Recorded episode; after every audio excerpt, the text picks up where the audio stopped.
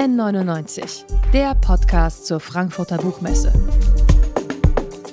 Von Detektor FM, dem offiziellen Podcastpartner der Frankfurter Buchmesse. Detektor FM, das Podcast-Radio, das einzige Radio auf der Welt, wo die Zuschauerinnen und Zuschauer, Hörerinnen und Hörer direkt durchs Studio laufen dürfen während der Frankfurter Buchmesse. So passiert das hier schon den ganzen Tag und das ist schön so. Ich frage mich ja manchmal, ob die überhaupt mitbekommen, dass wir hier ein Studio haben. Glaube ich ne? nicht, ehrlich Hm. gesagt. Die denken, das sind einfach Vögel, die hier mit Mikrofonen rumlaufen und Kopfhörer aufhaben. Das Ich hatte- ist ja heute auch vollkommen normal mittlerweile. Ich hatte eben jemanden, da war ich mitten im Gespräch, live auf Sendung und Hat sich ein Buch angeguckt. ganz in aller Seelenruhe Habe ich gesehen, ich angeguckt. dachte, sie wollte klauen. und ich, genau, ich habe mir gehofft, dass sie es mitnimmt, damit ich sage, äh, Entschuldigung. entschuldigen Sie bitte. Ja, Wir haben heute auch ein Buch geklaut, nämlich äh, bei Woland und Quist am Stand, Julius. Sehr gut. Genau.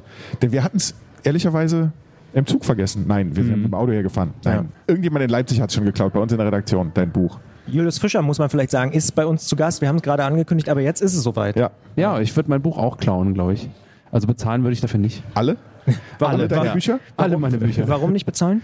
Ähm, ich bezahle nicht mehr für Bücher. Ich, Nee, das die- ist, die Zeiten sind Die vorbei. Zeiten sind vorbei. Hast du das früher gemacht? Du bist ja auf vielen Buchmessen schon gewesen in deinem Leben. Hast du schon mal Hand aufs Herz Bücher geklaut? Nee, nee, ich habe ähm, meine Klauphase, glaube ich, so in der 9. oder 10. Klasse beendet, äh, als ich dann doch Schokolade? einmal erwischt wurde äh, im, im Supermarkt und, und dann sagte die, sagte die Marktleiterin zu mir im Hinterzimmer, pass mal auf, wir wissen alles, was du je geklaut hast. Du kannst es uns ruhig jetzt auch nochmal erzählen. Oh, oh. Und dann habe ich weinend wirklich Eine alles lange Liste. preisgegeben, die sehr lange Liste. äh, und und, und seitdem, seitdem habe ich nicht mehr geklaut. Also, Kinderüberraschung? äh, ich glaube, ich wurde erwischt. Ähm, äh, der, das Blöde war, ich habe an dem Tag zweimal geklaut, weil ich wollte Hm. zwei Kumpels aus dem Chor äh, beeindrucken. Den ersten habe ich beeindruckt mit einer Flasche, ich glaube, saurer Apfel, so eine kleine. Oh. Ähm, ja, ja, das ist Ach, neunte Klasse. ist aber ey, da, mehr, ja, okay. ja, ja. da, da, da ist das schon keine- auf jeden Fall mal Keine interessant. Nussschokolade, sondern schon. Jetzt wird es schon schon- ernster. schon, ne? äh, schon Ist die das- hochprozentigen ist, Ist Sachen. das schon verjährt eigentlich? Ja, weil Nee, wieso? Ich bin ne? ja erwischt worden. Es ist alles gut. Ich bin, Ja. ich bin, ich Es wurde ist durch. dafür, ich bin, es ist durch. Ja, ja. Ich wurde dafür bestraft. äh, Was vor war das Zweite? Äh, und das zweite war, ich glaube, irgendwas, irgend so ein, so ein Pushkin-Mixgetränk, irgendwie so, ein, so eine Oh, ja. ekelhafte Wodka-Mische. Und da, das, da, da war ich halt mit dem zweiten Kumpel. Also der zweite Kumpel war beim ersten Klau nicht mit dabei und der wollte es dann auch nochmal sehen, wie man das macht. Und dann bin ich erwischt worden. Und dann, äh, das Schöne war, meine Mutter hat die Flasche dann bezahlt. Die hat mich dann irgendwann abgeholt nach zwei Stunden und ich durfte die sogar noch trinken.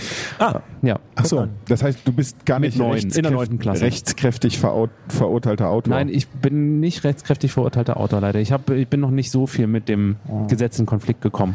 Und um das Gespräch mal ein bisschen zu strukturieren an dieser Stelle, Claudius, Sehr äh, gerne. ich will gerne nochmal sagen, das Buch, über das wir hier eigentlich reden wollen, heißt Ich hasse Menschen. Und ich wollte gerade fragen, ob das damals angefangen hat mit diesem Hm. Kindheitserlebnis, mit diesem Hass auf die Menschen. Weil eigentlich bist du ja ein ganz sympathischer Typ. Es hat nicht? ehrlich gesagt viel früher angefangen, weil ich glaube, wenn, wenn Menschen ein Problem haben, dann, dass sie von Anfang an mit Menschen konfrontiert werden. Und ich bin, glaube ich, der, der das als erster und auch, auch einziger richtig Ausspricht. ausspricht. Also ich versuche ich versuch tatsächlich mit diesem, mit diesem Titel äh, den Hass ein bisschen den Idiotinnen und Idioten wegzunehmen äh, und in die Mitte der Gesellschaft zurückzuführen.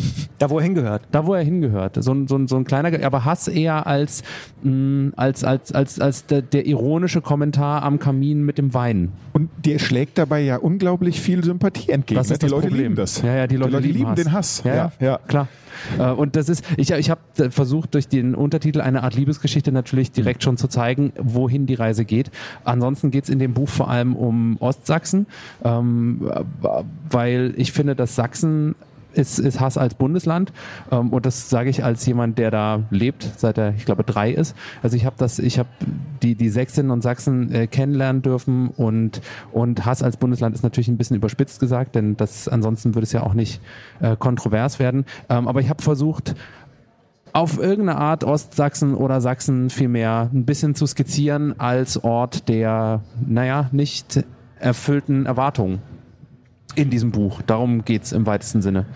Wobei du da ja mit dem äh, äh, Sachsen hast ja auch nicht ganz alleine dastehst, ne? Also Böhmermann und so. Also Sachsen, äh, Sachsen zu hassen, äh, das, fast ist schon ja Mainstream. Genau. Ja, ich weiß, aber als, als Sachse ist das nochmal ein bisschen was anderes, finde ich. Also ich glaube, man kann durchaus auf seine, auf seine Artgenossinnen und Artgenossen gucken und sagen, äh, sorry, aber das und das und das läuft falsch. Ich meine, es geht ja auch nicht darum, dass ich den, den Ostsachsen oder die Ostsächsin per se aburteilen würde, sondern ich versuche darzustellen, was da möglicherweise bei den Menschen Schiefgelaufen. schiefgelaufen ist, dass, dass, dass, sich, dass sich sowas wie, wie ja, äh, dieser doch verwurzelte Rechtsradikalismus äh, so immer wieder entblättert, beziehungsweise auch, auch diese Unzufriedenheit, dieses Rufen nach nach, aber warum ist es denn jetzt nicht besser geworden nach der Wende? Ist das scheiße? Und das versuche ich da irgendwie so ein bisschen zu skizzieren. Ich habe äh, als Bild dafür gewählt einen Gasthof, der von dem Protagonisten wieder neu aufgemacht wird. Warum erzähle ich nicht? Das, äh, kann, Das wäre ja ein Spoiler. Genau, Ja. das wäre ein Spoiler, aber äh, dass er wieder aufgemacht wird, das ist auch ein Spoiler, aber der ist wichtig für das Argument, was ich jetzt führen möchte. Denn dieser Gasthof ähm, in Sugnitz, äh, ein Ort, den ich erfunden habe, mh, die Briten würden sagen Sagnitz, äh, dieser Gasthof, der, der hat eine wilde Geschichte hinter sich, die vor allem daraus besteht, dass die Wirte seit dem 19. Jahrhundert immer wieder darauf gewartet haben, dass eine berühmte Persönlichkeit vorbeikommt, zum Beispiel Napoleon, aber äh, Sugnitz war selbst fürs Plündern zu unbedeutend. Ähm, später der Kaiser, dann Sch- Scheidemann, äh, Hitler, Honecker, all diese Menschen sollten kommen. Es gibt Kurt Biedenkopf. Zeugnisse, Kurt Biedenkopf, es, äh, äh, Kohl, ähm, es gibt Zeugnisse darüber, dass, dass es Vorbereitungen gab ähm, und diese Zeugnisse sind in Form von Ölporträts, Zeitungsartikeln etc. Und sie sind aber nie gekommen. Und das ist mein Bild für Ostsachsen. Wird Armin Laschet kommen jetzt, wenn er Zeit hat demnächst? Ich habe noch nicht mit ihm drüber gesprochen. Ich habe äh, hab tatsächlich jetzt äh, bei meinen Lesungen, aber das funktioniert jetzt nach der Bundestagswahl nicht mehr ganz so gut, immer gesagt, äh, ich habe mein neues Buch mitgebracht, das heißt, ich hasse Menschen, ich habe es zusammengeschrieben mit Armin Laschet. aber ja, äh, ballert jetzt nicht mehr so. Apropos Lesungen, du bist ein Mensch, der, du bist ein Autor, der ist Slam sozialisiert. Mensch das heißt, und Autor. Mensch und Autor. Ich bin ja. andersrum bitte, Autor und Mensch. Autor und Mensch. Mensch kommt bei mir immer erst an zweiter Stelle. Mensch, Mensch-Autor, äh, sozusagen Ja. Mensch gewordener Autor, Autor gewordener Mensch. Du bist Slam sozialisiert, das heißt, du stehst Ja. gerne auf der Bühne, du stehst vor Publikum. Wie ging es dir damit in den letzten ja, anderthalb, fast zwei Jahren? Es war geil. Es war eine, es war eine wahnsinnige Zeit, wo ich meine Bühnenperformance einfach am Objekt. äh, nein, ich ironisiere. Äh, es war äh, in erster Linie äh, tatsächlich deswegen ganz gut, weil ich das Buch dann proper zu Ende schreiben konnte, weil äh, wenn du schreibst, dann kannst du nicht auftreten und andersrum, wenn du auftrittst, kannst du nicht schreiben. Also es geht schon irgendwie, aber man hat natürlich mehr Konzentration, wenn man äh, sich nur damit beschäftigt. Ähm, und es war sehr spannend für mich jetzt erste Lesungen wieder zu machen nach anderthalb Jahren. Also tatsächlich die Person, die äh, zufällig auch bei mir zu Hause wohnt, die hat immer wieder äh, mich darauf hingewiesen, dass sie meine ganze Scheiße sich nicht anhören will und dass ich doch mal bitte wieder auf eine Bühne gehen soll. Also Und das mit der war, Scheiße Geld verdienen. und nee, das war, das war, das war zweitrangig. Ähm, aber, aber du doch eigentlich klang es im Subtext mit. Und, und ich glaube, dass ich jetzt weniger nervig bin als noch vor drei Monaten, weil ich eben wieder auf die Bühne kann. Also es hat mir gefehlt. Ähm, Aber auch anderen Menschen. aber auch, ja, sicher. Äh, ich glaube vielen, äh, allen.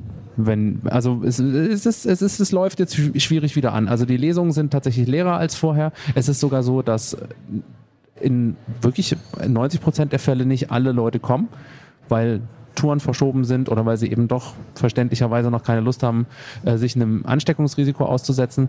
Aber die Leute, die da sind, die haben mehr Bock als vorher. Also es ist, es macht gerade sehr viel Spaß, live Sachen vorzulesen, weil die Leute offenen Blickes auf das reagieren, was ich so mache. Und tatsächlich ist das Buch im Gegensatz zu den Büchern, die ich vorher geschrieben habe, ähm, fast äh, ungetestet entstanden. Das heißt, früher konnte ich immer die Kurztexte nochmal irgendwie fünfmal gegenchecken mit unterschiedlichen Publika, Publikä und das war jetzt nicht möglich und das merke ich an einigen Stellen, weil der Sound ein anderer wird. Der Sound wird erzählender, nicht mehr ganz so rantig, wie man sagt, wie man das vielleicht auch erwarten würde von einem Buch, was ich hasse Menschen heißt. Ja, was ja auch in der Pandemie äh, passiert ist, um dir mal ins Wort zu fallen, Claudius, ähm, vi- viele Autorinnen und Autoren haben auch, ich sag mal, andere Wege ausgebaut. Äh, Also du hast ja da auch Erfahrungen, Podcast, Fernsehen und so. Ja. Und Den habe ich beendet während der Pandemie zum Beispiel, leider. konsequent oder ja.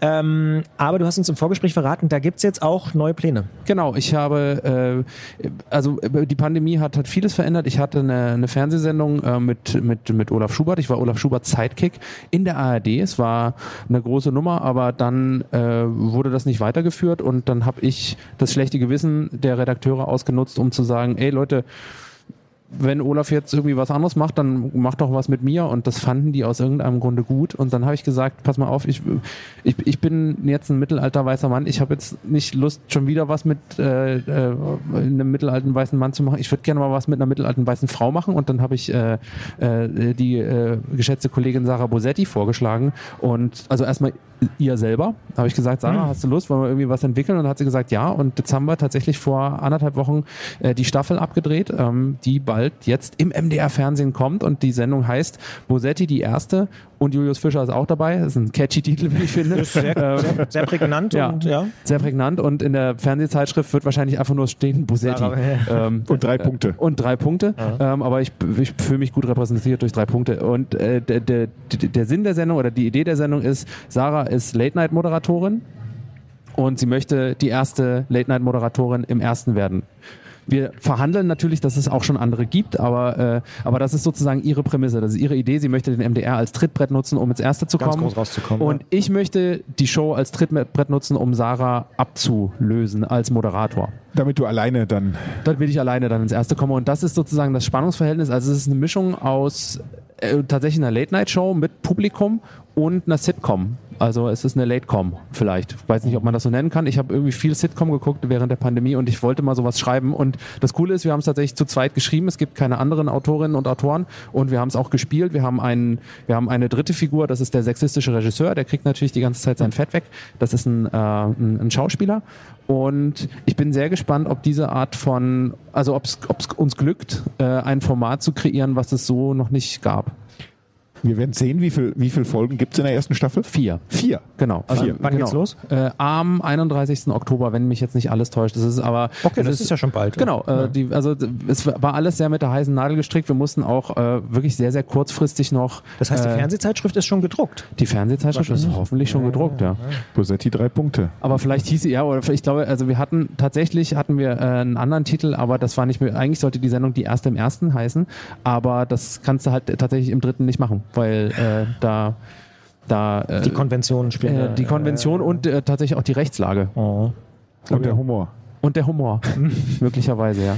Bleibt also nur noch wenige Tage Zeit äh, für ein bisschen Lektüre, ne? für alle, die dann warten, bis du auf den großen Mattscheiben der Welt erscheinst. Ich hasse Menschen, eine Art Liebesgeschichte von Julius Fischer, erschienen im Verlag Wohland und Quist, wo auch sonst. 15 Euro kostet's. Überall in den Lieblingsbuchhandlungen in Deutschland, Österreich und der Schweiz. Und ich kann sagen, ich habe es gelesen im Spreewald. Echt? Ja, Cool. ohne Mist. Guter Ort dafür. Ja, absolut, fand ich auch. ich war nicht im Spreewald. Du hast auch nicht gelesen. Und damit vielen Dank, Julius, dass du heute da warst. Vielen Dank für das schöne Gespräch. N99, der Podcast zur Frankfurter Buchmesse. Von Detektor FM, dem offiziellen Podcastpartner der Frankfurter Buchmesse.